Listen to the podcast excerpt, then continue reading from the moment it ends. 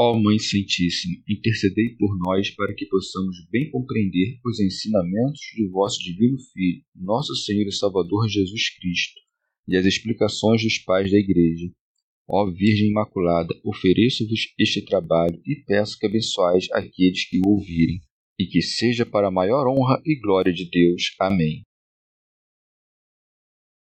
Senhor Onipotente, purificai o meu coração e os meus lábios vós que purificastes os lábios do profeta Isaías com carvão em brasa, e dignai-vos, por tal modo, purificar-me com a vossa misericórdia, para que possa dignamente anunciar o vosso santo Evangelho. Por Jesus Cristo nosso Senhor. Amém. Senhor, abençoai-me. Que o Senhor resida no meu coração e nos meus lábios, para que anuncie digna e convenientemente o seu Evangelho. Amém. Evangelho de Nosso Senhor Jesus Cristo, segundo São Lucas. A verdadeira bem-aventurança. Enquanto Jesus assim falava, certa mulher levantou a voz do meio da multidão e disse-lhe: Felizes as entranhas que te trouxeram e os seios que te amamentaram. Ele, porém, respondeu: Felizes antes os que ouvem a palavra de Deus e a observam. Comentários dos Pais da Igreja São Beda Enquanto os escribas e fariseus tentavam o Senhor, ao mesmo tempo blasfemando, uma mulher proclama, com grande confiança, a sua encarnação. Daí que siga. Enquanto Jesus assim falava, certa mulher levantou a voz no meio da multidão e disse-lhe: Felizes as entranhas que te trouxeram e os seios que te amamentaram com o que embaraça tanto a calúnia dos presentes quanto a perfídia dos futuros hereges. Pois, assim como os judeus, blasfemando a obra do Espírito Santo, negavam o verdadeiro Filho de Deus, do mesmo modo os hereges negam que Maria, sempre virgem, com a cooperação do Espírito Santo, forneceu a matéria de sua carne ao Filho unigênito de Deus, que estava para nascer e recusam-se a confessar que o Filho de Deus é verdadeiro e consubstancial ao Pai.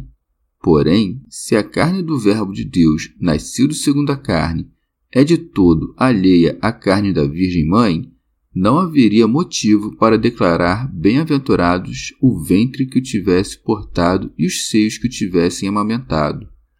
Ora, em razão de que pensam que o nosso Senhor tenha sido nutrido do leite da Virgem, se negam que tenha sido concebido pela semente dela, dado que, segundo os médicos, ambos os líquidos têm origem na mesma fonte.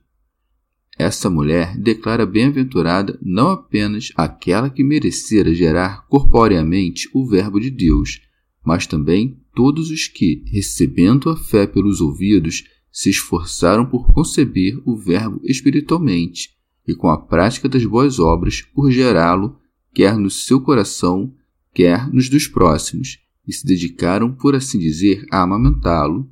Com efeito, segue. Ele, porém, respondeu: Felizes antes os que ouvem a palavra de Deus e a observam.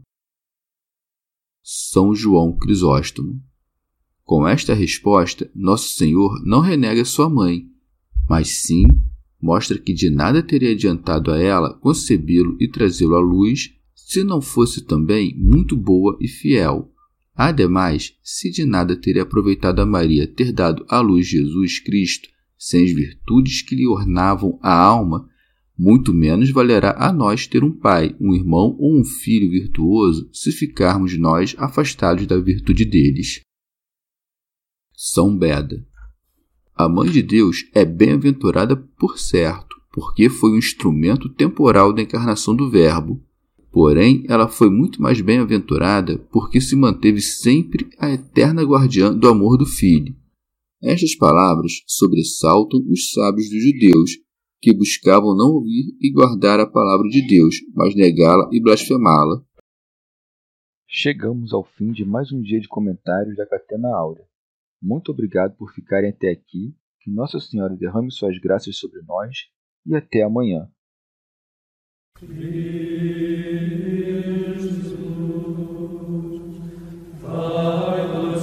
no, no.